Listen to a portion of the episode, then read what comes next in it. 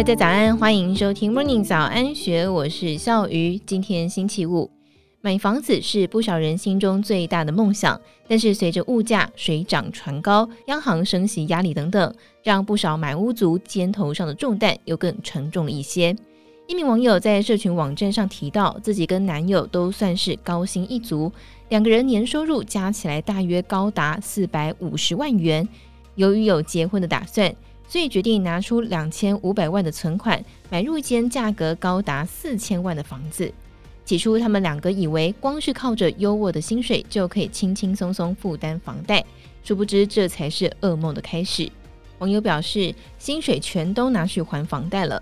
从来没有想到，自从有了房贷之后，瞬间变成月光族，而且考量到预算的问题，连婚礼都办不成，甚至心里承受着莫大的压力，担心万一其中一方出事或是丢了工作，要留下一个人承担所有的房贷，就有点可怕。他坦言，现在两个人出去吃饭，一个人的饭钱只能够压在三百元以内，而且每个月还要给父母两万元的孝亲费，变成房贷奴。对于两个人年薪高达四百五十万，就有网友疑惑：就算是四千万全部贷款，也不过一个月二十万，怎么会这么紧？原 PO 透露是因为想要早点还完，加上还要给父母家用的缘故，所以每个月的金流才会这么吃紧。对此，房产专家、老屋改建协会理事长胡伟良表示，在多数情况下都不建议提前一次性还清房贷。尤其是以减少利息支出为目的的一次性还款，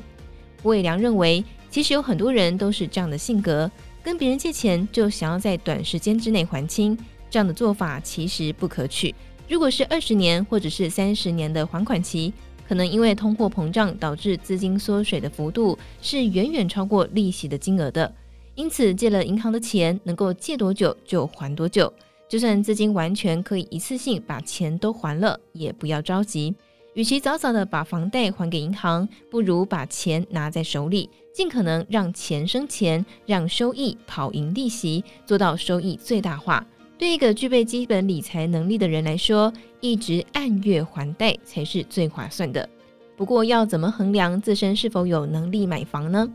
理财专家、金周刊专栏作者毕德欧夫表示。如果年轻人有能力筹出头期款的话，他会建议尽早买房。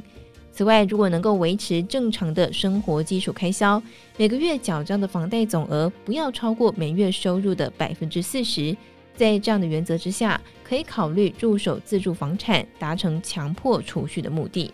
换句话说，如果连头期款跟百分之四十的房贷都难以付出来，那么离买房这件事就还有一大段路要走。毕竟，如果硬是买下了超出自己能力负担范围的房子，下场可能就跟上述的情侣一样惨，甚至是更惨的案例比比皆是。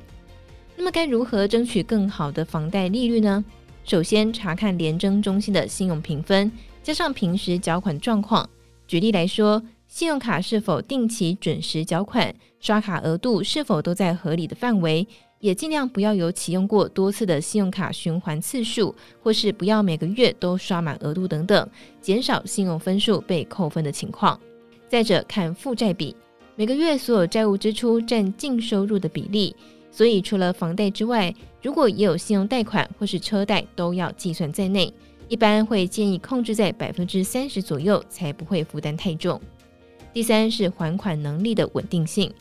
银行在核贷的时候，短期零星次数的大笔资金入账，跟长期稳定的收入，通常银行会比较偏好长期稳定，因为这代表着贷款人的还款能力比较稳定。而如果是自由工作者，建议可以尽量将收入定期汇入经常往来的银行账户当中，累积往来记录。其次，也可以透过财力证明，为自己争取比较好的利率跟成数。